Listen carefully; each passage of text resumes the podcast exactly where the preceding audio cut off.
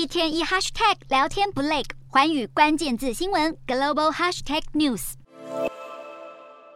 五十三年前，美国阿波罗计划成功登上月球，喊出“个人一小步，却是人类一大步”。从此，美国太空总署 NASA 奠定不朽的地位，至今仍引领全球的航太工业。这一切脱离不了政府砸钱挹注。二零二一年，美国政府花在航太领域的经费高达五百四十六亿美元，相当于一点七兆台币。除了官方愿意烧钱投资外，私人太空企业的影响力也逐渐扩大。在官民联手下，美国在太空有非常强的存在感。像是轨道卫星数量拥有两千九百四十四颗，其中不少是来自马斯克太空探索科技公司 SpaceX 所发出的商用卫星。而 SpaceX 更极力开发下一代发射载具星舰，目标是带领人类上火星。同样雄心壮志的还有美国的竞争对手中国。今年落幕的中共二十大，航空领域的专家进入中共最高领导层，而且占了二十个席位，目标就是建设航太强国，这可不是空谈。神舟十五号载人飞行任务二十九日发射。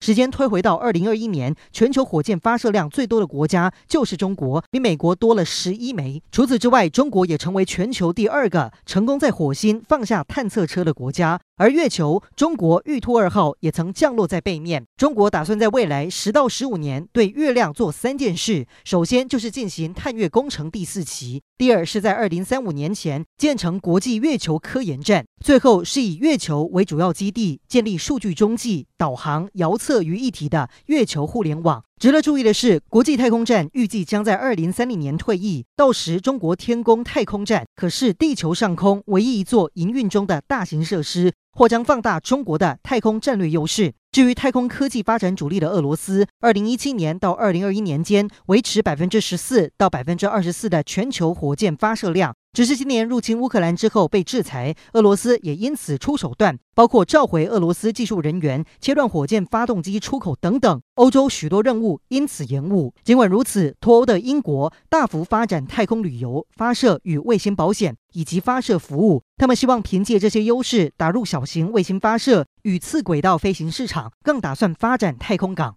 至于亚洲的南韩，今年六月成功发射自主研制的火箭“世界号”，成为全球第七个以国造火箭将一吨重以上卫星送入轨道的国家。他们更喊出希望二零三五年摇身成为太空强国。